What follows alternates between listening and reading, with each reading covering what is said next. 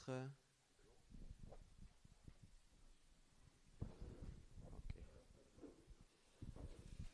Bien.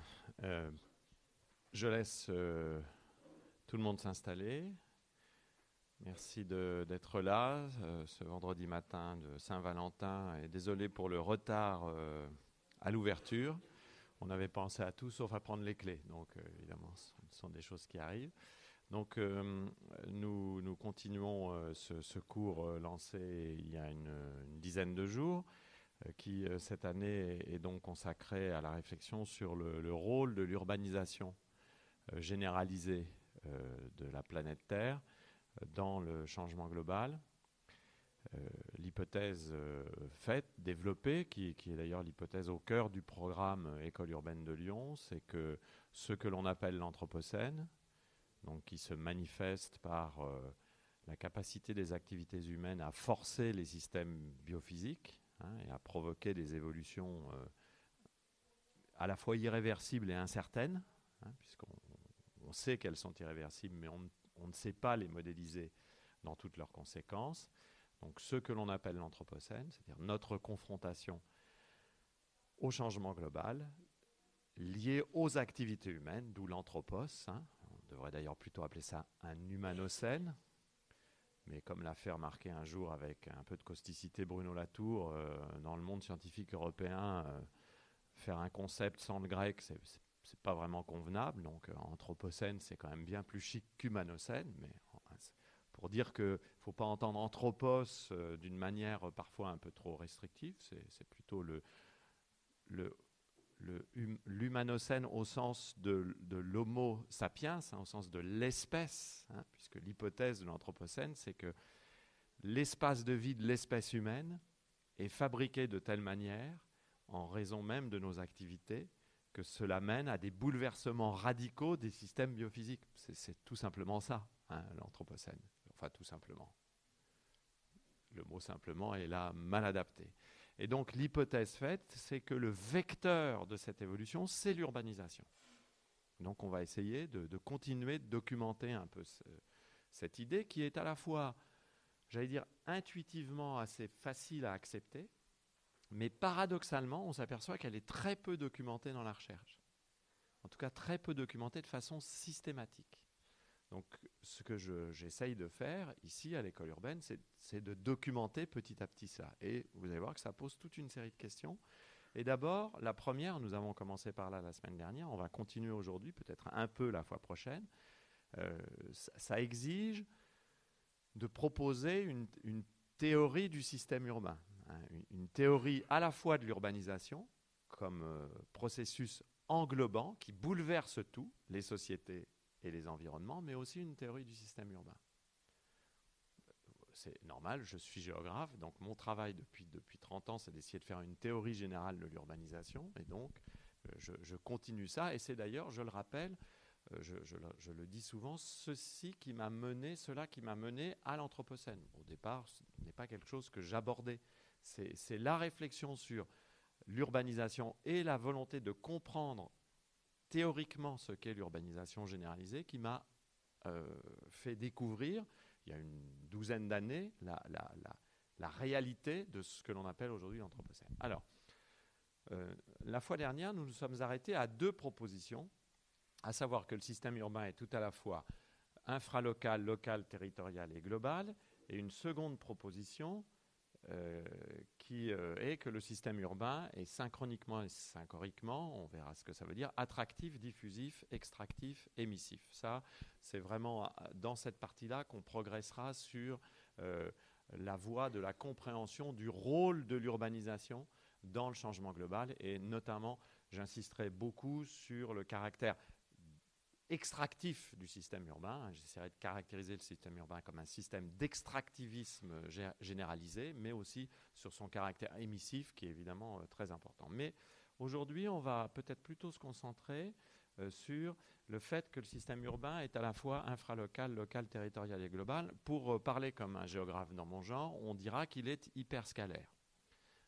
Donc hyper comme hypermarché, scalaire comme, comme l'échelle, par hyperscalarité, je veux renvoyer à l'idée que la caractéristique du système urbain, c'est qu'il déploie des phénomènes qui émargent à toutes les échelles synchroniquement. C'est une, caractéristique très étrange et tout à fait nouvelle euh, qui explique qu'on ne peut plus simplement considérer euh, la globalité des choses sans penser euh, synchroniquement à tous les autres ordres de grandeur qui sont embarqués par ce fonctionnement global, mais qu'à l'inverse, on ne peut plus considérer la localité des phénomènes sans penser synchroniquement à tous les ordres de grandeur qui sont embarqués euh, par cela. On commence à réaliser des intuitions qui étaient juste des intuitions théoriques il y a quelques années, dont nous allons euh, voir euh, quelques équivalents contemporains documentés. Vous savez d'abord cette fameuse intuition théorique euh, de, ceux qui définissaient le local comme le global moins les murs, hein, ce, qui était une très belle définition, mais qui est une sorte d'intuition.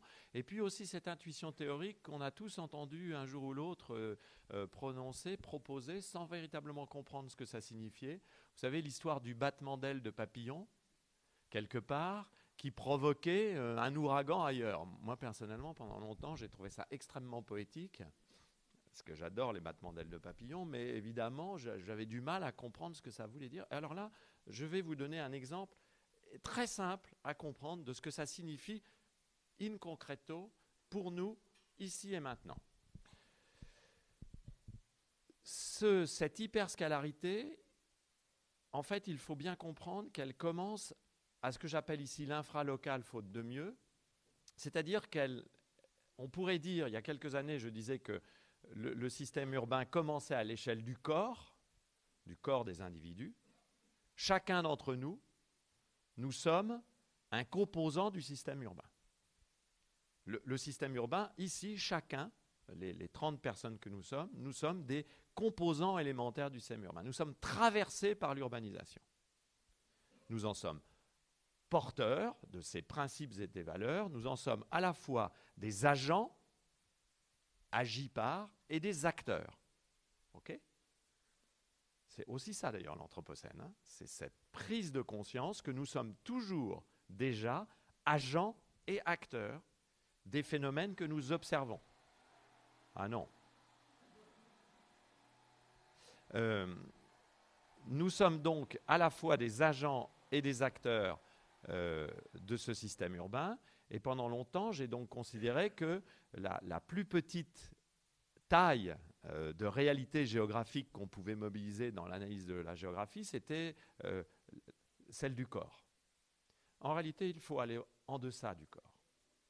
Il faut considérer, c'est la proposition que je vais vous faire qui est parfois un peu déconcertante, que la moindre particule de matière ou la moindre cellule vivante est en elle-même une des échelles du système urbain. Et là, c'est assez facile à prouver aujourd'hui. Euh, vous allez voir à quel point l'école urbaine ne se refuse rien, puisque nous avons provoqué un événement euh, qui permet de comprendre cela. Euh, cet événement, c'est évidemment l'épisode de coronavirus que nous vivons aujourd'hui. Et je, commence d'abord par parler de, de, ce qui m'a mis sur la voie de cette analyse, puisqu'en 2007, je publie un livre qui s'appelle L'homme spatial, la construction sociale de l'espace humain, dans lequel j'analyse l'épidémie de, SRAS de 2004 et je propose de considérer que le, virus du SRAS est un acteur global. Donc un virus, une toute petite entité vivante qui n'a même pas d'intentionnalité psychologique. Hein, la seule intentionnalité du virus, c'est l'intentionnalité de tout vivant. L'intentionnalité du vivant, c'est la viabilité. Que fait une entité vivante? Sa seule intention qu'on retrouve chez tous les vivants, c'est qu'elle tente d'assurer sa viabilité. Ce qui est une, chose à la fois très simple, mais redoutable à assumer quand on passe, par exemple, à l'espèce humaine si l'espèce humaine est une espèce vivante, si nous réclamons de recouvrer notre statut de vivant comme les autres, alors ça veut dire aussi qu'il est, dans une certaine mesure, pas complètement illégitime que l'espèce humaine tente d'assurer sa viabilité. Ce qui est en soi une question qui est loin d'être simple, hein, y compris par rapport aux enjeux écologiques qui sont aujourd'hui les nôtres. Donc, dès 2004, on s'apercevait à quel point le virus du SRAS pouvait être considéré comme un acteur global et pouvait en même temps être considéré comme un acteur à la fois infralocal, c'est-à-dire à, l'échelle du virus, local, territorial, c'est-à-dire qu'il y a eu un déploiement sur des espaces de type nationaux ou, internationaux, et global. Je ne vais pas y revenir trop longtemps parce que c'est un de mes dadas, en fait, les grandes épidémies, donc il ne faut pas que je, reste euh, sur ça. Euh, j'adore ça. Ici, vous avez une cartographie absolument géniale qui a été euh, élaboré à partir des travaux de euh, de l'OMS, pardon, euh, qui est Chain of Transmission Among Guests and at Hotel M. Le Hôtel M, c'est l'hôtel métropole de Hong Kong.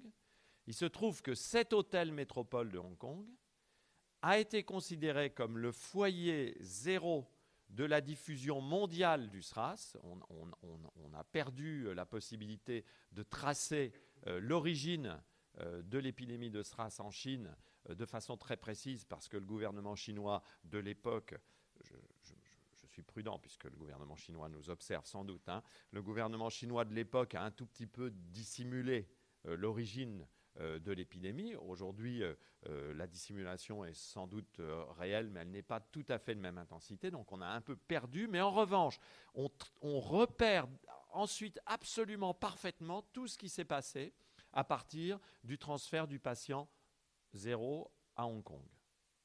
D'ailleurs, très intéressant de voir que euh, Hong Kong est toujours euh, une plateforme euh, importante de tout ce qui circule à partir de la Chine. Virus y compris. Ce qui d'ailleurs n'est sans doute pas sans lien avec la préoccupation du gouvernement chinois géopolitique, hein, la préoccupation politique du gouvernement chinois à, partir de et à propos de Hong Kong. Et donc on sait qu'il y a un patient euh, infecté, qui était un médecin, qui est arrivé à l'hôtel Métropole de Hong Kong, euh, qui a laissé sur euh, dans cet hôtel, et vraisemblablement d'ailleurs sur une balustrade de l'escalier central de cet hôtel, un, tout petit peu de dépôt viral. Et on a pu reconstituer à partir de ce, de ce patient qui venait de la province du Guangdong, qui est l'espace d'origine de ce virus, qui est aussi un virus animal euh, qui transfère dans deux hôtes, hein, euh, en particulier via la civette, hein, qui est un, petit mammifère euh, assez souvent consommé dans cette partie de, la Chine. Ici, pour le, suivant, il semblerait que ce soit le pangolin hein, qui est servi d'hôte intermédiaire. On n'en est pas encore complètement sûr, mais ça semble se, confirmer. Vraisemblablement, au départ, un, site initial dans les chauves-souris. Et donc, c'est des virus mutants, c'est-à-dire pour ça qu'ils font peur. Hein, je rappelle qu'aujourd'hui, la peur du coronavirus n'est pas tellement liée à, son caractère euh, de, pathogène euh, actuel. La peur, c'est la mutation. Hein. c'est euh, la, fameuse mutation qui, arriverait à l'épidémie X de l'OMS, the big one, comme on l'appelle dans le vocabulaire de l'épidémiologie, c'est-à-dire une, épidémie ou une pandémie mondiale plus exactement, d'un pathogène extrêmement virulent euh, aujourd'hui, la, virulence euh, du, coronavirus est d'à peu près 2,5%. Hein, pour référence, Ebola, c'est 50%. Hein, donc on voit, on voit la, différence. Mais la peur, c'est qu'on ait quelque chose qui soit complètement euh, incontrôlable en raison d'une mutation qui, qui, augmenterait de façon exponentielle le, taux de mortalité de ceux qui seraient touchés. Donc c'était déjà la peur au moment du SRAS. Hein. Et ce qui est intéressant, c'est qu'on peut donc tracer à partir de cet hôtel tous les patients qui ont été euh, touchés à l'hôtel et ensuite le processus de spread, c'est-à-dire le processus de diffusion euh, épidémique, processus de diffusion épidémique qui, pour la première fois, a été analysé de cette manière si précise comme un processus de diffusion épidémique planétaire via euh, le transport aérien. Hein, donc il y a le SRAS est également très intéressant parce qu'il nous montre comment la connectivité des systèmes de mobilité, en particulier la connectivité aérienne, est aujourd'hui à la fois un élément central du fonctionnement mondial et évidemment un facteur de diffusion d'à peu près tout ce que le système urbain est capable de charrier. Or, le système urbain, il charrie toute une série de choses, y compris des choses qui s'embarquent et qu'on n'a pas envie de voir embarquer. Hein.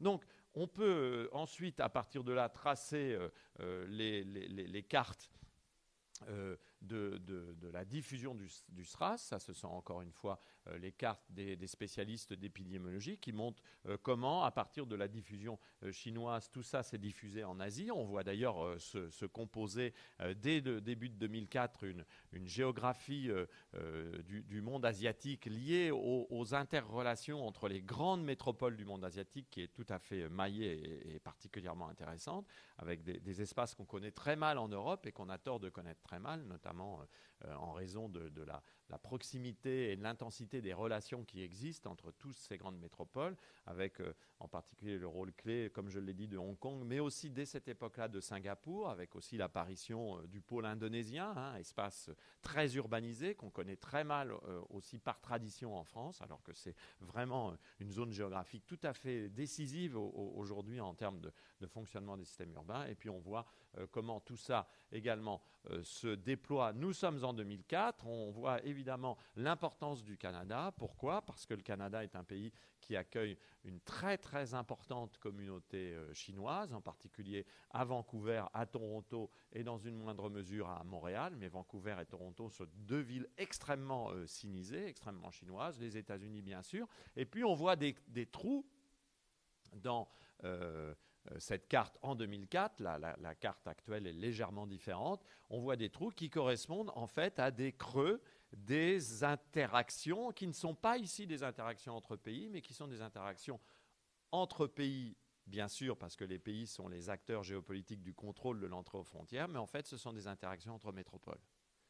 Ce qui est absolument fascinant quand on regarde les cartes de près, c'est que tous ces circuits et ces circulations sont des circulations interurbaines en quelque sorte, qui sont médiés par les voies euh, de transport aérien, c'est-à-dire par les navettes euh, entre principaux aéroports. Et s'il y a bien des signatures de la euh, métropolisation globale, de l'urbanisation globale, c'est évidemment les grands aéroports qui, je vous le rappelle, en une trentaine d'années, sont devenus des points de scansion majeurs des espaces globalisés dans mon vocabulaire, les, aéroports sont des hyperlieux euh, mondiaux, c'est-à-dire des, nœuds, des hubs, des, nexus, des plexus qui sont véritablement décisifs dans le fonctionnement de la mondialité urbaine.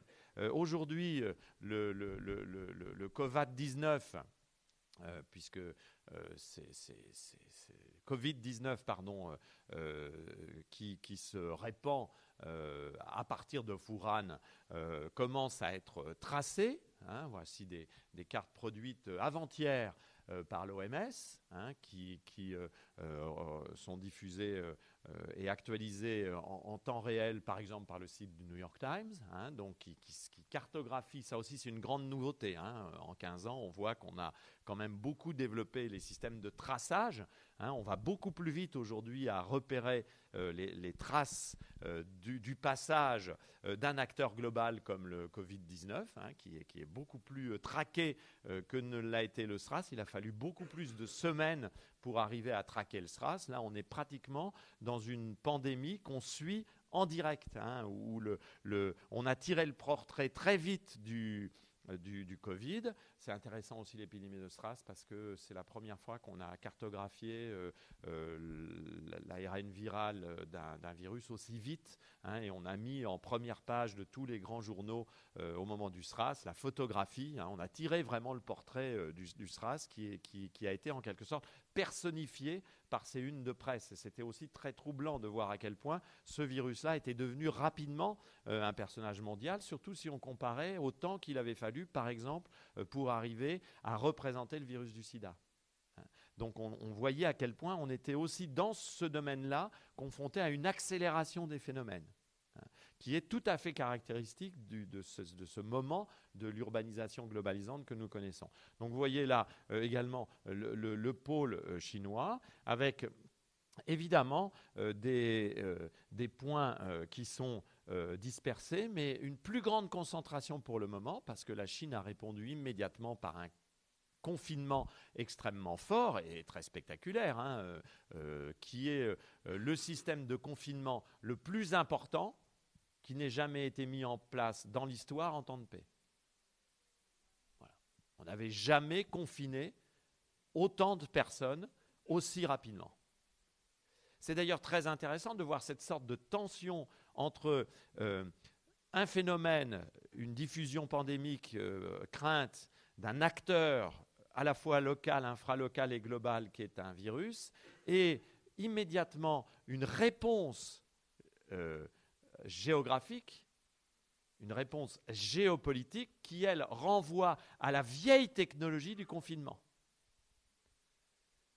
C'est très intéressant de voir que face à un acteur qui bouge, qui est fluide, qui se joue des frontières, la réponse, c'est le contrôle du territoire.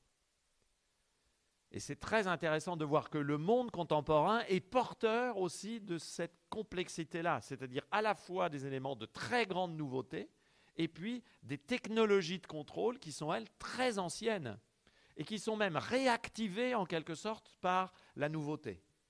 Ça, c'est aussi quelque chose dont nous avons euh, à faire euh, euh, bon usage. Il nous, il nous, faut les penser parce que c'est une des caractéristiques très, très ambiguës de notre euh, contemporanéité, hein, ce mélange entre cette fluidité, cette connexion, ce, mouvement permanent, cette idée que tout coule tout le temps, que rien n'est contrôlable, rien n'est arrêtable, et parallèlement, euh, depuis maintenant quelques euh, années, à la faveur notamment d'épisodes catastrophiques, que ce soit des épisodes catastrophiques comme celui du SRAS, mais aussi tous les épisodes catastrophiques liés au terrorisme, liés à un certain nombre de grandes catastrophes, nous avons aussi un retour extrêmement spectaculaire des technologies du contrôle spatial les plus classiques qui soient qu'on pourrait presque lire en reprenant terme à terme les analyses de Michel Foucault euh, des années 60-70, euh, lorsqu'il examinait les dispositifs disciplinaires et les dispositifs de contrôle du territoire. L'extraordinaire cours de Michel Foucault, qui doit dater de 77, je crois,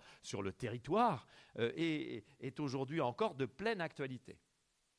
C'est une des caractéristiques de notre monde anthropocène aussi, que de mêler euh, ces différents plans, si vous voulez, de, fonctionnement et ces différents registres. Donc vous voyez euh, peu de diffusion à Hong Kong par rapport à ce qu'on avait euh, connu, un peu Taïwan. Il y en a beaucoup au Japon, mais ça monte tous les jours parce que là, le Japon, c'est la statistique des gens qui sont dans le bateau. C'est aussi très intéressant hein, de voir qu'on a confiné un espace emblématique de la mondialité. Ça, si, j'avais le temps, je n'ai pas le temps, on partirait en, surf sur ça. Rendez-vous compte, un grand paquebot. Le paquebot contemporain, c'est un des emblèmes de notre euh, actualité. Le, croisiérisme est en pleine effervescence. On n'a jamais commandé tant de grands bateaux de, croisière. On a des bateaux maintenant qui font 7000 euh, croisiéristes. Il y a plus de 30 millions de croisiéristes euh, attendus cette année. Il y a euh, plus d'une cinquantaine de bateaux en commande. Le bateau de croisière est devenu euh, l'emblème du tourisme international mondialisé en tant que le tourisme est porté par le déploiement du système urbain. Donc c'est véritablement un emblème de notre contemporanéité. Et vous avez donc dans ce bateau de tourisme des malades, touché par ce virus qui, lui, se fiche bien des emblèmes, et qui va là où il peut aller. Et ce bateau lui-même, qui est ce que Foucault aurait appelé une hétérotopie, hein, puisque dans son fameux texte sur les hétérotopies, les lieux autres, Foucault prend le, le paquebot comme un de ses exemples possibles, et vous l'avez placé en quarantaine, arrimé au large de Yokohama. Enfin, vous avez une sorte de mélange des registres là qui est tout à fait stupéfiant, et en même temps, pardonnez-moi de le dire, une situation alors selon vos références, qui est euh, une sorte de version un peu gore de la, de croisière s'amuse, hein, vous savez, ce fameux feuilleton des années 70, euh, ou euh, une sorte de version assez allègre, nonobstant le fait qu'il peut y avoir des morts, d'un film de Fellini.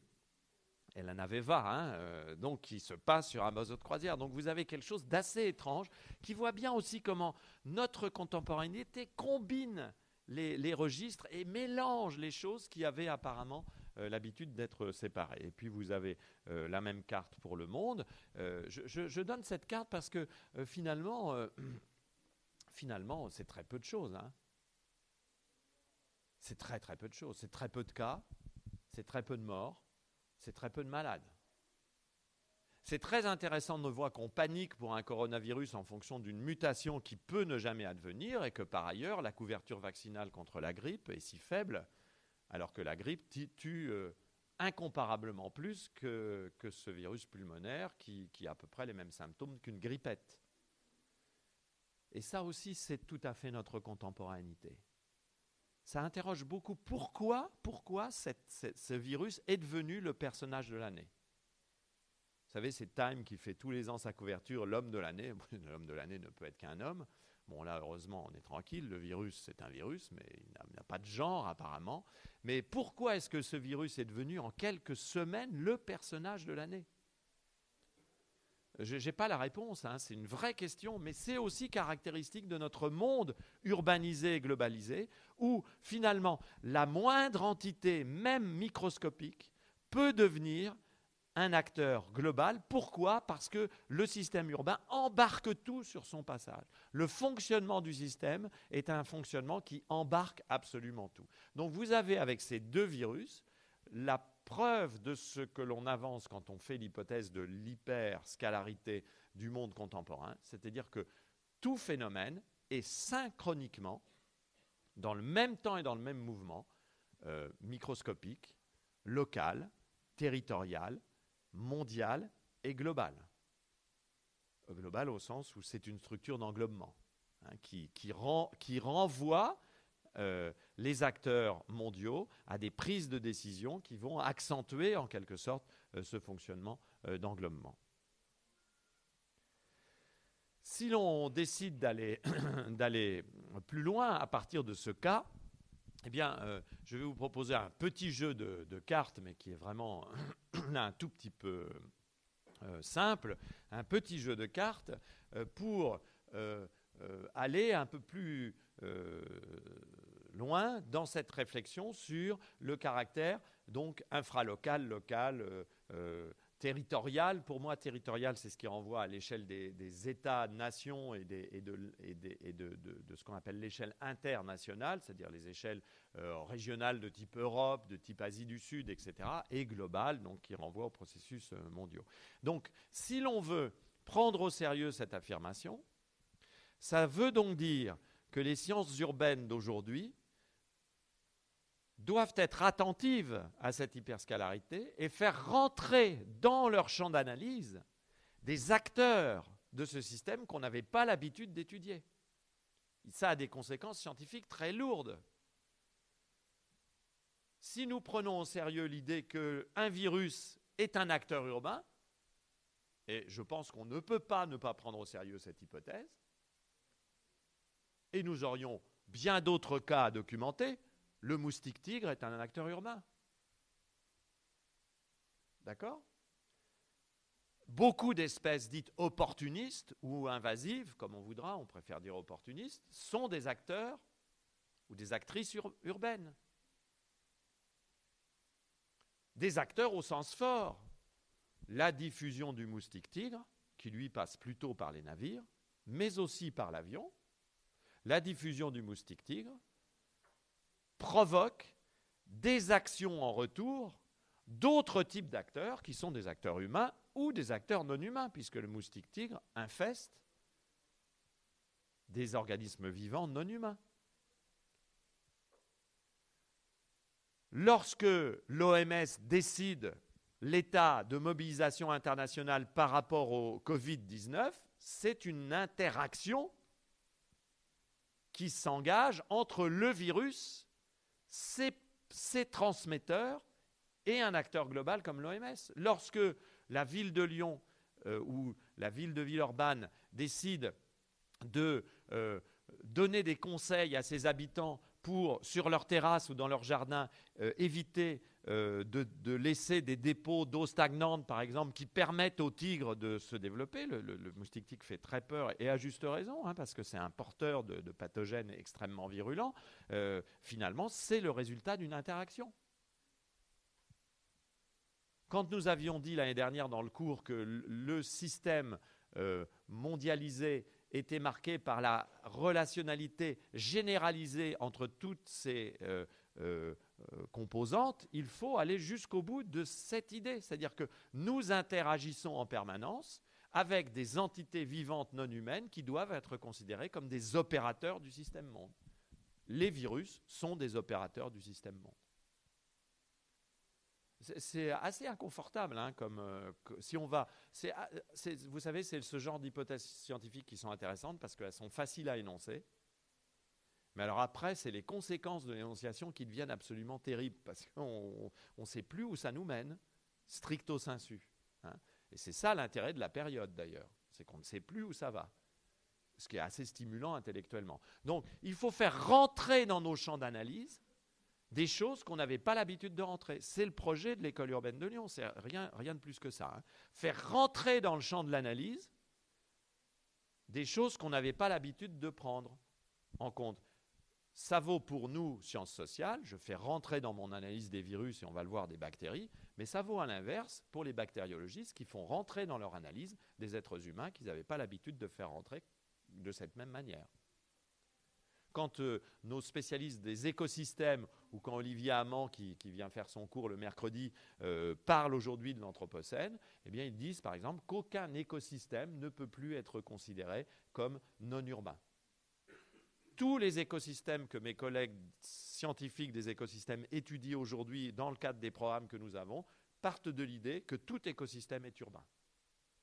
Donc ils font rentrer dans leur analyse d'écosystèmes des réalités écosystémiques qu'ils n'avaient pas l'habitude de prendre en compte, sauf de façon extérieure et marginale. Attention, ils ne disent pas l'être humain est en interaction avec les écosystèmes et puis il est un peu prédateur. Non, non, ils disent l'être humain est à l'intérieur, et pas simplement l'être humain, mais toutes les relations sociales que l'être humain euh, apporte avec lui. Donc, c'est pour ça que, par exemple, s'ouvre aujourd'hui un champ de recherche tout à fait passionnant. Je, tire ça euh, d'un texte que nous publions sur notre plateforme Internet Anthropocène 2050, sur laquelle vous pouvez trouver plein de textes, plein de ressources, plein de références, des vidéos, les podcasts audio que nous avons. Je profite de ce moment euh, euh, de cours pour faire une petite réclame. Donc un texte écrit par Benoît Cournoyer, Laurent Moulin, Ryan Bouchali, qui sont des bactériologistes, Claire Mandon et Jean-Yves Toussaint, qui sont des spécialistes d'urbanisme, plutôt des ingénieurs hein, et des architectes. Et ils ont écrit un texte qui s'appelle La microbiologie urbaine, un champ d'investigation en émergence, dans lequel ils écrivent Le domaine scientifique dédié à l'étude de la microbiologie urbaine est en forte expansion. Il a fait l'objet de plusieurs articles scientifiques dans les revues à fort facteur d'impact. Plusieurs projets de recherche ont été lancés depuis quelques années pour référencer les micro-organismes présents dans les villes occidentales et leur dangerosité, dangerosité en particulier, euh, c'est l'étude des bactériomes qui est particulièrement euh, intense. Donc le bactériome, c'est euh, l'écosystème de bactéries qui existe notamment dans les sols. Et on s'aperçoit que le bactériome est profondément influé, modifié par, par exemple, le réchauffement des températures, parce que le réchauffement des températures atmosphériques, avec des rayonnements solaires extrêmement importants, est également un réchauffement des sols. Sans compter des formes de réchauffement qui peuvent être liées aux effets des climatisations, euh, qui rejettent de l'eau chaude dans les réseaux, qui par perméabilité ensuite font qu'un certain nombre de sols urbains sont réchauffés par les systèmes de clim et que ça pose d'énormes problèmes. Donc il y a un enjeu considérable à comprendre le bactériome des sols. Ça veut dire quoi, mesdames, messieurs? Ben, Ça veut dire que la bactérie, c'est un acteur urbain majeur.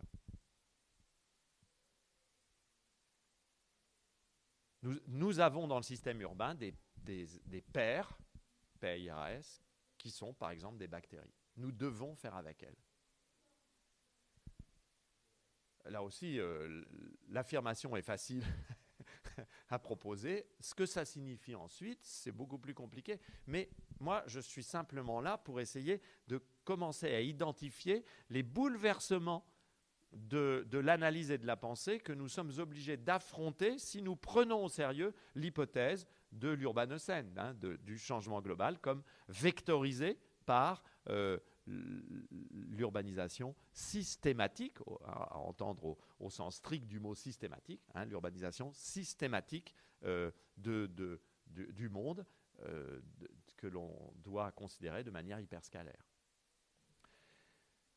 ça, c'est des petites bactéries hein, que je vous ai montrées parce qu'il n'y a pas de raison qu'elles n'aient pas le droit à leur quart d'heure de célébrité. Hein. donc, varoliennes, donc des petites bactéries, elles sont mignonnes. Euh, il y a un travail très sérieux qui a été proposé et que je vous conseille, publié il y a deux ans par le Muséum d'histoire naturelle en France, donc un atlas des bactéries du sol, un atlas français des bactéries du sol. C'est un des premiers euh, travaux euh, véritablement euh, d'envergure pour essayer de, cartographier, alors non pas les bactéries isolées, mais plutôt les à la fois les bactéries isolées, plus exactement, et les systèmes de bactéries qui existent, avec là, il faut le dire, une reconnaissance par ces chercheurs de la difficulté d'aborder les bactéries des sols urbains. Enfin, des sols, tout est urbain, hein, mais les bactéries des sols en milieu densément construit. On cerne assez bien les bactériomes des sols forestiers, des sols agricoles. On commence très bien à comprendre aujourd'hui euh, le, caractère dévastateur du système agro-industriel sur le bactérium des sols. Le système agro-industriel, on le verra plutôt en séance 3 ou, 4, est un système purement urbain. Hein. Euh, le système de plantation n'a pas, pas, de consistance et n'a pas de sens si on ne le relie pas au marché euh, urbanisé. Hein. Euh, on, ça, on arrive à, saisir, mais on, a quelques études sur les, les, sols d'espace anciennement industriels, parce qu'on a abordé ça historiquement depuis une trentaine d'années à travers la problématique de dépollution des sols, mais la dépollution était une manière d'aborder les sols qui était assez peu sensible à la diversité et à la variété du bactériome. Donc il y a aujourd'hui une réflexion sur la façon dont il faudrait dépolluer des sols pollués qui soient différentes de ce que l'on faisait d'habitude. D'ailleurs, des fois, on faisait des choses assez curieuses, puisque vous savez quand on voulait dépolluer des sols, qu'est-ce qu'on faisait? Eh bien, on faisait venir des engins, on arasait la couche de sol, on la mettait dans des camions et on la transposait ailleurs ce qui était une magnifique manière de mettre en mouvement des polluants. Et ça aussi, ça fait partie du système urbain. Hein. Les polluants, ce sont des, composants du système urbain.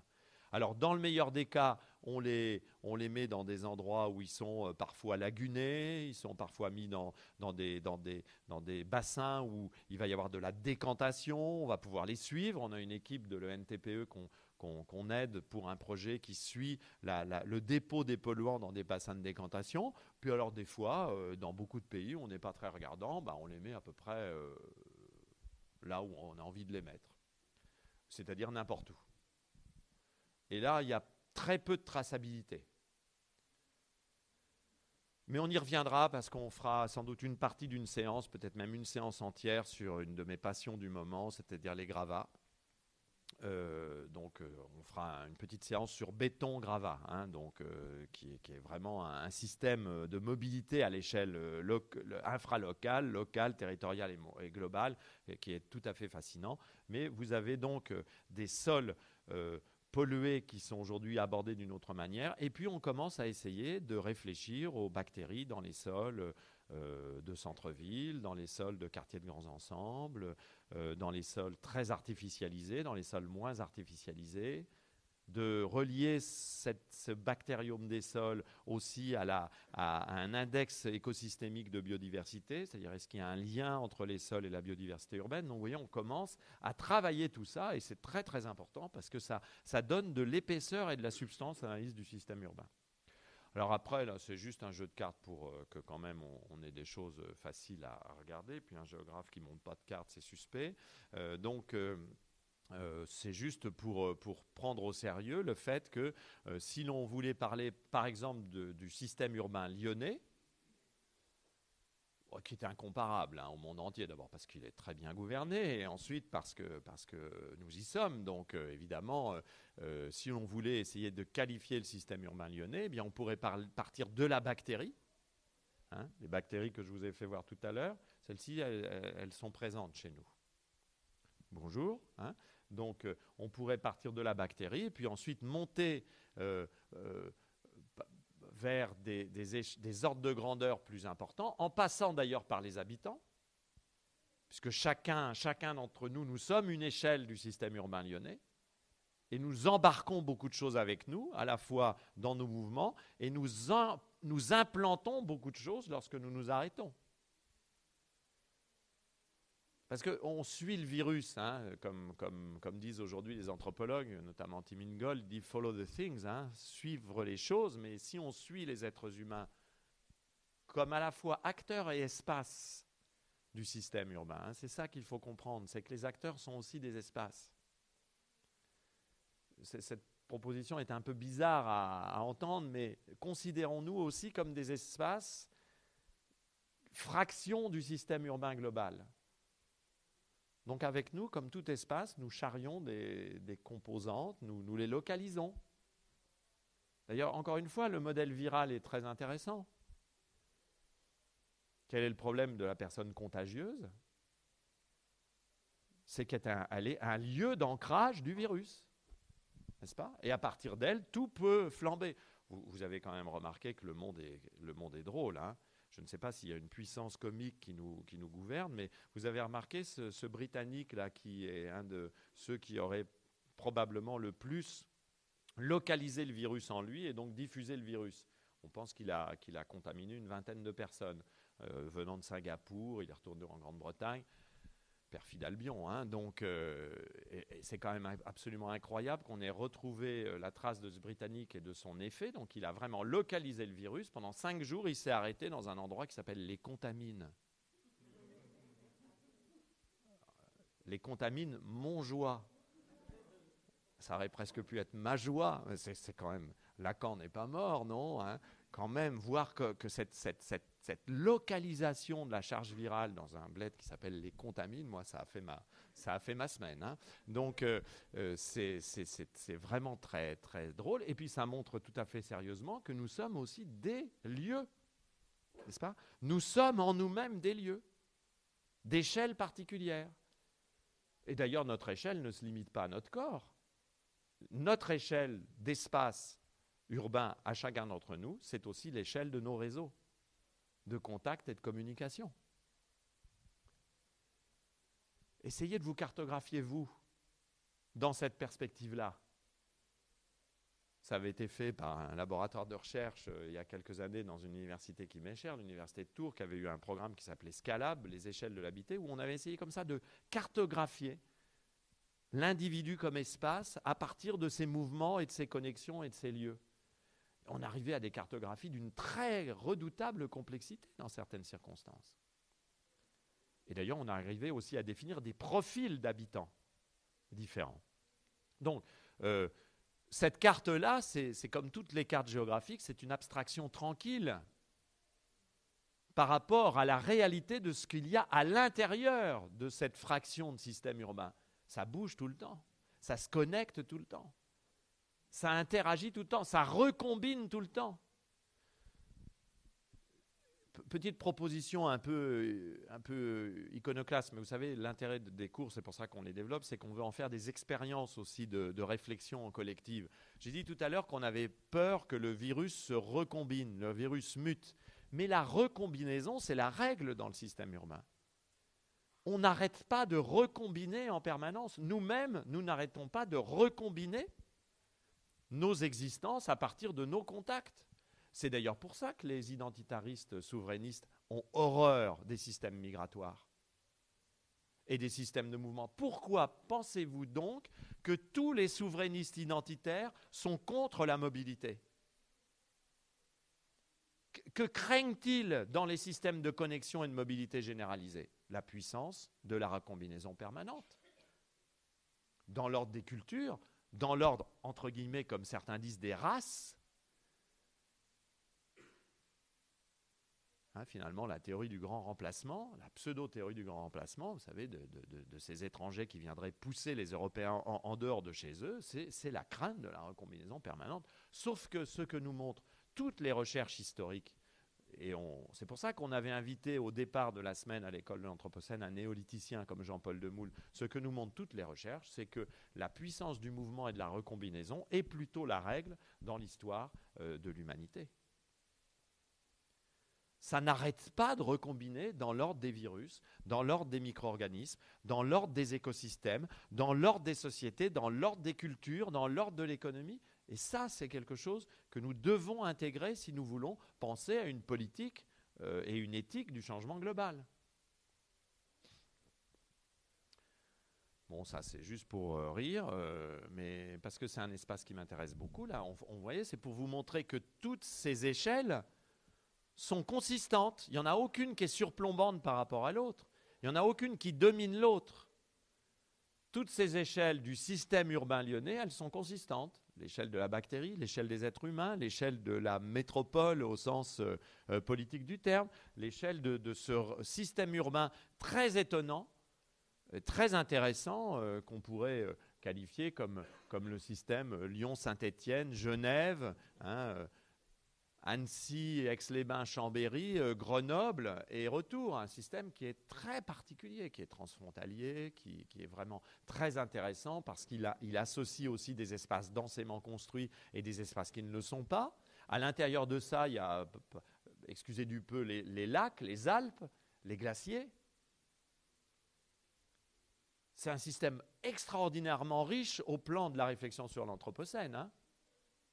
Il y a peu d'endroits au monde où on est à la fois toutes les logiques de la métropolisation euh, économique euh, dure et les logiques de la réflexion sur les glaciers. D'ailleurs, où était Jupiter hier? À l'intérieur de ce système, pour aller voir la fonte de la mer de glace. La fonte de la mer de glace dont il a dit lui-même qu'elle l'avait surpris, c'est-à-dire qu'il avait trouvé, qu'il n'était pas prêt à, à, se rendre compte de la rapidité de cette fonte. Et la fonte de la mer de glace, qu'est-ce que c'est? Si ce n'est une très claire manifestation du réchauffement. Et c'est là, c'est dans le système. C'est pas à côté, c'est complètement en plus un espace mondialisé, globalisé. Dire dans toutes ces, ces, ces contrées-là, à chaque fois que vous prenez un objet, il est connecté à tous les autres. Vous ne pouvez rien séparer. C'est ça aussi que je veux dire ce matin. C'est qu'on ne peut rien arrêter, on ne peut rien séparer. C'est le drame de la politique contemporaine, puisque la politique a toujours été conçue comme un instrument de confinement des phénomènes, de séparation des actions et de spécialisation des procédures. Dans le système globalisé que nous connaissons, objectivement, on ne peut rien séparer. Rien n'est séparable. Tout est insécable, hein. tout est lié en permanence. Et c'est ça qui rend les choses extrêmement redoutables, extrêmement difficiles. Bon, ça c'est encore à une autre échelle, ça, ça serait l'échelle... Euh, hein, vous voyez comment on peut montrer que toute cette réalité, système urbain lyonnais, elle a une, une, même valeur, quelle que soit la taille qu'on considère. Ce n'est pas un emboîtement d'échelle, hein, je ne suis pas en train de vous montrer des poupées russes, je suis en train de vous montrer le contraire des poupées russes. Je ne suis pas en train de vous dire qu'il y a le, mondial euh, qui est là, euh, qui, euh, j'ai pris cette carte-là, parce qu'elle est dans une jolie projection, qui n'est pas une projection classique, vous voyez, c'est une projection semi-polaire, et, puis parce que Lyon est, repéré là-dessus. je ne suis pas en train de vous dire qu'il y a ici la plus grosse des poupées russes, et puis à l'intérieur, on peut mettre d'autres. Non, non, ce que je suis en train de vous dire, c'est que tout ça est hyperscalaire, c'est-à-dire que ça fonctionne exactement avec la même cohérence, consistance et intensité synchroniquement. Rien n'est préséant sur le reste. Vous voyez, la géographie classique avait tendance à considérer que l'échelle surplombante était plus importante que les autres. C'était ça l'articulation et l'emboîtement des échelles. Le mondial a prééminence sur l'international, qui a prééminence sur la nationale, qui a prééminence sur le régional, qui a prééminence sur le local. Dans le système global contemporain, ça ne fonctionne pas comme ça. Tout est en permanence interrelié, interconnecté, et chaque niveau scalaire a exactement la même consistance, exactement la même importance. Alors ça, c'est rudement compliqué aussi, parce que ça veut dire que vous n'avez plus de hiérarchie entre les ordres de grandeur. Vous voyez ce que je veux dire? Même en termes politiques, vous imaginez ce que ça signifie Vous n'avez plus de hiérarchie. Mais c'est aussi très encourageant. Ça veut dire que quand vous agissez purement à l'échelle de votre espace corporel à vous, vous êtes déjà un acteur global. C'est aussi très encourageant politiquement, n'est-ce pas? Nous vivons donc une situation où, alors on va faire un peu de théorie géographique, pardon, hein, une situation où euh, euh, on se retrouve confronté à l'importance de deux euh, concepts, dont un vous est peut-être un peu étranger, l'autre moins. On a l'habitude beaucoup de parler de synchronisation.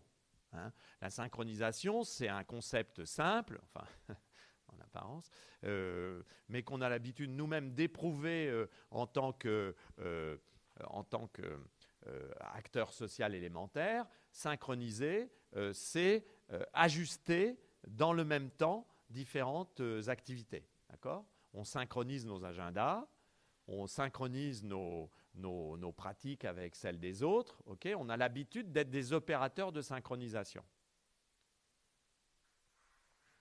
Comme j'ai l'habitude de le dire de façon caustique, euh, dès qu'un euh, j'ai affaire à un couple euh, assez jeunes avec des enfants d'une dizaine ou d'une douzaine d'années habitant dans un espace périphérique. Je leur dis, bah, vous êtes des opérateurs de logistique, hein, vous êtes des experts de la logistique, parce que euh, vous êtes en permanence en train de synchroniser les agendas. Et ça vous, la charge mentale est énorme, n'est-ce pas hein? C'est, terrible parce qu'effectivement, il faut... Oui, mais on fait autre chose aussi. Et, c'est pour ça qu'on a forgé un concept pour le rappeler, c'est qu'on on passe aussi son temps à synchroniser. Alors là, c'est pour jouer sur le, mot euh, synchronos. Hein, le, grec, c'est du évidemment c'est du grec. Hein. Donc euh, le chronos, le temps, et ça veut dire en, même temps. Donc on synchronise, mais on synchorise et chora, ça veut dire lieu, hein, ça veut dire espace. En fait, ça peut vouloir dire lieu, espace. Donc on synchorise aussi en permanence. La synchorisation, c'est le concept qu'on peut utiliser pour comprendre les conséquences de ce que j'ai appelé tout à l'heure l'hyperscalarité, c'est-à-dire tout est en permanence une question d'ajustement d'espace d'ordre de grandeur différent synchroniquement. Hein. La synchorisation et la synchronisation, c'est le versant temporel et le versant spatial de ce que je suis en train d'expliquer de logique du système. Si vous reprenez les cartes que nous avons faites sur le SRAS, ou les cartes que je vous ai montrées euh, sur le, Covid-19, vous avez des cartes qui montrent comment finalement ce virus synchorise des espaces de taille différente et que c'est cette synchorisation-là que les géographes, regardent. Et donc, euh, ça, c'est une, euh, une, manière pour moi d'être très fier de mes petits schémas de niveau CE2. donc, euh, mais qui est aussi une façon pour moi de reprendre euh, des choses du cours de l'année dernière. Je m'en excuse pour ceux qui n'étaient pas là dans le cours de l'année dernière, euh, mais bon, il se trouve que je suis en train de reprendre le cours de l'année dernière pour en faire un livre et d'y intégrer des choses que je dis cette année. Donc ça, c'est plutôt sera plutôt dans le livre qui devrait s'appeler Pourquoi l'Anthropocène? Si tout va bien en octobre. Euh, donc, euh, j'avais l'an dernier expliqué que nous avions à, regarder, quand on faisait des études anthropocènes, ce que j'appelais le système planète-terre-monde. Hein. la planète, c'est le système biophysique, c'est l'ensemble des réalités biophysiques qui existent indépendamment de l'homme qui pourrait exister indépendamment de l'homme. Hein, je le rappelle, la planète, pendant les, les, les, 9 dixièmes de son existence, même beaucoup plus que ça, a été sans humain. OK? Nous disparaîtrions aujourd'hui, enfin, mettons que Covid devienne un tout petit peu joueur, mute, et nous ratisse tous et toutes. La probabilité est faible, mais enfin, elle n'est pas nulle. Tous ceux qui ont vu cet extraordinaire film de Steven Soderbergh, Contagion, je vous conseille, hein, ce film, c'est génial. Hein. c'est le, le premier film anthropocène que je connaisse réellement parce que c'est un film qui comprend à quel point le virus est un acteur global. C'est un film remarquable et en plus qui est très jouissif parce que, comme je le dis souvent, Soderbergh, qui est lui aussi un joueur, euh, il, fait un film avec des grosses vedettes hollywoodiennes et il les, tue de façon horrible au bout de cinq minutes. On avait rarement vu un cinéaste convoquant des stars et les exterminant avec autant de, générosité en si peu de temps. Donc c'était aussi un film assez iconoclaste à sa manière. Bah, il montre comment un virus, ça désigne tout le monde.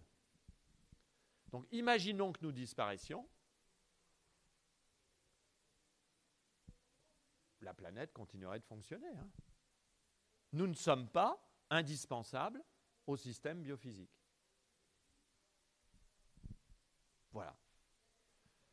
J'espère ne choquer personne. Hein, euh, comme nous n'avons pas été conçus par euh, qui que ce soit, pour quelque dessein que ce soit, nous ne sommes pas indispensables à cette planète qui elle-même finira par disparaître.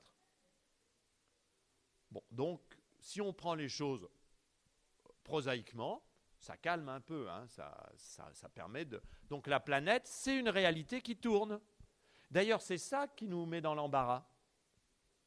Euh, le, changement global, ce n'est pas le résultat d'une entité qui se venge. La planète n'a rien à faire du carbone.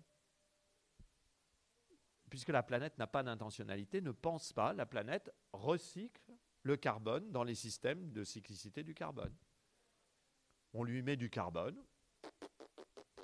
Enfin, le carbone, on ne lui met pas, il était déjà là. Hein. Je rappelle qu'on ne produit pas de carbone. On modifie le cycle du carbone, ce qui n'est pas tout à fait la même chose.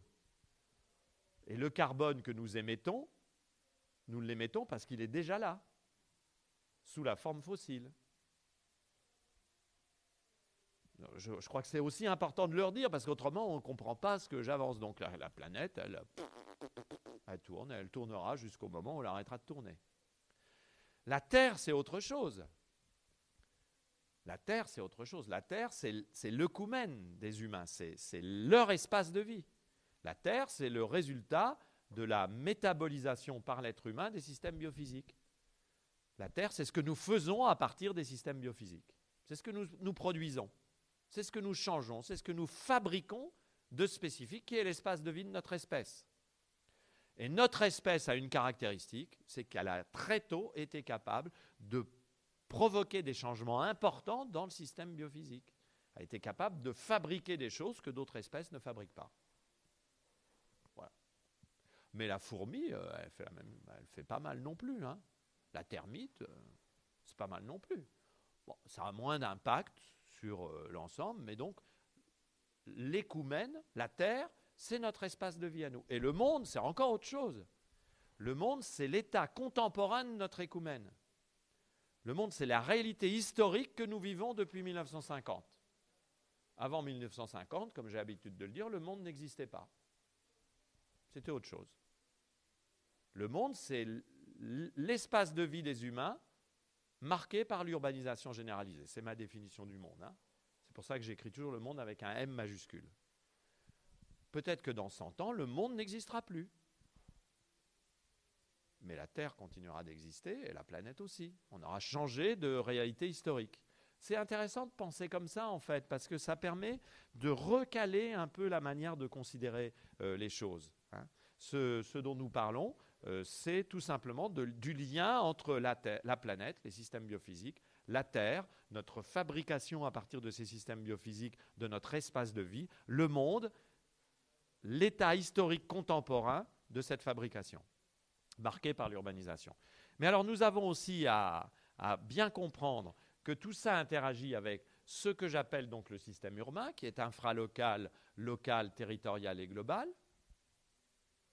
qui est cette instance de fabrication du monde contemporain, mais ça interagit aussi aujourd'hui avec le système, un autre système qui est le système du changement global, le changement global, c'est la façon dont la planète se réajuste par rapport aux effets de l'activité humaine urbanisée. Évidemment, ce changement global, il est lié à l'urbanisation il rétroagit sur l'urbanisation. Et tout ça vient modifier l'espace de vie des humains. Donc vous avez une sorte d'intrication là aussi de choses qui est tout à fait euh, remarquable, euh, qui fait que l'hypothèse que je, je, suis en train de proposer, c'est que le changement global, l'Anthropocène, c'est aussi une sortie du monde tel que l'urbanisation l'a construit euh, depuis 1950. C'est-à-dire ce qu'on est en train d'essayer d'inventer aujourd'hui à travers, par exemple, les politiques d'adaptation au changement global, c'est une autre manière d'organiser à l'échelle planétaire notre habitat, notre espace de vie. Hein, ça, ça, peut paraître étrange de le dire comme ça, mais ce que nous avons à essayer de faire, et tous nous en commençons à en être conscients, c'est de trouver d'autres façons de cohabiter que celles qui nous ont menés à cette situation où on a l'impression que le, changement global peut menacer notre capacité même d'être habitant de cette Terre.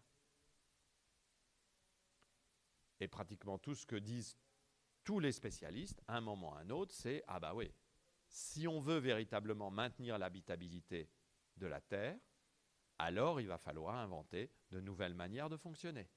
Donc il va falloir sortir de la phase de mondialisation urbaine que nous avons connue depuis 1950. Je ne sais pas comment autrement on peut, envisager la chose. Sortir, ça ne veut pas dire revenir en arrière, parce que ça, n'a aucun sens. Ça ne sera pas un retour en arrière, d'abord parce qu'on ne sait pas ce que c'est que cet arrière. Ça sera une autre œcuménologie, hein, une autre écologie de notre habitat, qui euh, ne veut pas dire non plus qu'on va désurbaniser, qu'on va euh, vider les villes. Simplement, on va peut-être créer d'autres types de relations que celles que nous avons systématisées aujourd'hui. Alors, ah, oh mon Dieu, il est 10h32. Cette péroraison euh, politique tombait à pic puisque j'ai fini mon heure. donc, et on m'a dit, il ne faut, pas que tu débordes, ils me connaissent, hein, donc euh, ils savent que c'est le côté lapin du Racel. Hein. une fois que c'est parti, il faut enlever les piles, autrement ça dure tout le temps. Euh, donc euh, nous avons essayé de comprendre cette réalité quand même très étrange qui est la nôtre, hein, de, ce système à la fois infralocal, corpusculaire, corporel, local, régional, national, global et retour, euh, cette, cette hyperscalarité, cette synchorisation permanente, et puis cette idée que finalement, cette, mondialisation euh, euh, par l'urbanisation, elle, elle, nourrit le changement global qui la nourrit en retour, et qu'est-ce qu'il va falloir inventer C'est peut-être une sortie du monde, entendue comme une redéfinition du fonctionnement du système d'habitat qui est le nôtre. Hein, ça, c'est un premier euh, point intéressant. Et la fois prochaine, nous essaierons de commencer à rentrer dans la caractérisation, euh, cette fois-ci, de ce système urbain, qui, vous allez le voir, est une caractérisation très complexe, mais assez fascinante. Nous verrons que le système urbain attire. Hein, il polarise, il attire, c'est un attracteur. Il fait venir à lui les réalités, les richesses, les hommes, les, bactéries, les virus, etc. C'est un attracteur, il attire, c'est ça que je veux dire lorsque je dis qu'il est attractif il diffuse, il disperse. C'est un vecteur de diffusion de tout, de même qu'il attire le virus, de même il le diffuse, de même qu'il attire les populations, de même il les diffuse, de même qu'il attire les richesses, de même il les diffuse, de même qu'il attire les polluants, de même il les diffuse. Il est diffusif, et ça il faut le comprendre parce que c'est extrêmement important, ce caractère diffusif. Nous verrons qu'il est extractif. Je proposerai même donc une hypothèse de l'extractivisme euh, euh, radical, c'est-à-dire en gros, nous essaierons de montrer que le fondement même de ce système urbain, c'est l'extraction. Extraction de ressources vivantes et non vivantes, que nous-mêmes nous sommes une ressource dont on extrait des choses. Nous sommes des composants du système extractif, mesdames, messieurs, pas simplement comme consommateurs, mais aussi désormais comme producteurs. Euh, il dit quoi là? Bah regardez vos données téléphoniques. Non Que fait Google? Il extrait du puits que vous constituez, du puits de mine que vous constituez, il extrait de la ressource. Donc nous sommes nous-mêmes des gisements. Ah, vous allez voir que ça, ça, bouscule un peu de se penser comme, comme ça, mais c'est aussi ça qui est intéressant et qui permet de comprendre euh, ce que Habermas, le philosophe Habermas, de façon un peu intuitive, disait il y a 40 ans quand il disait le monde vécu humain est colonisé par le système. Mais on pourrait montrer par exemple que la world culture qui passe sur les plateformes comme Netflix, etc., c'est aussi un système extractif, extractif de nos émotions cette fois-ci, qui sont, considérées comme des matières premières. Ah, devient, ça devient très intéressant de considérer l'extractivisme lui aussi tout ce que je vais montrer, je vais le montrer dans une perspective hyperscalaire. Et puis nous verrons qu'il est également émissif. Nous émettons du CO2 euh, capté, mais nous émettons aussi bien d'autres choses. alors on mettra tout ça dans une boîte, on secouera bien, on essaiera de voir ce que ça donne et euh, on prendra quelques exemples, pas seulement l'année prochaine, la, semaine prochaine, d'ailleurs c'est dans 15 jours, donc, euh, mais les fois suivantes pour essayer de donner de la consistance à tout ça. Bon, merci euh, d'avoir été patient pour l'ouverture, patient pendant cette heure et, et à bientôt. Et c'est à suivre toujours sur son déclat. Et pardon aussi, nous n'avons pas eu tout à fait le temps mais Jérémy, euh, qui est ici, veille de mettre pour l'instant les diapositives des cours publics sur euh, les podcasts, mais nous allons le faire euh, aussi vite que possible. Merci à vous, bonne journée.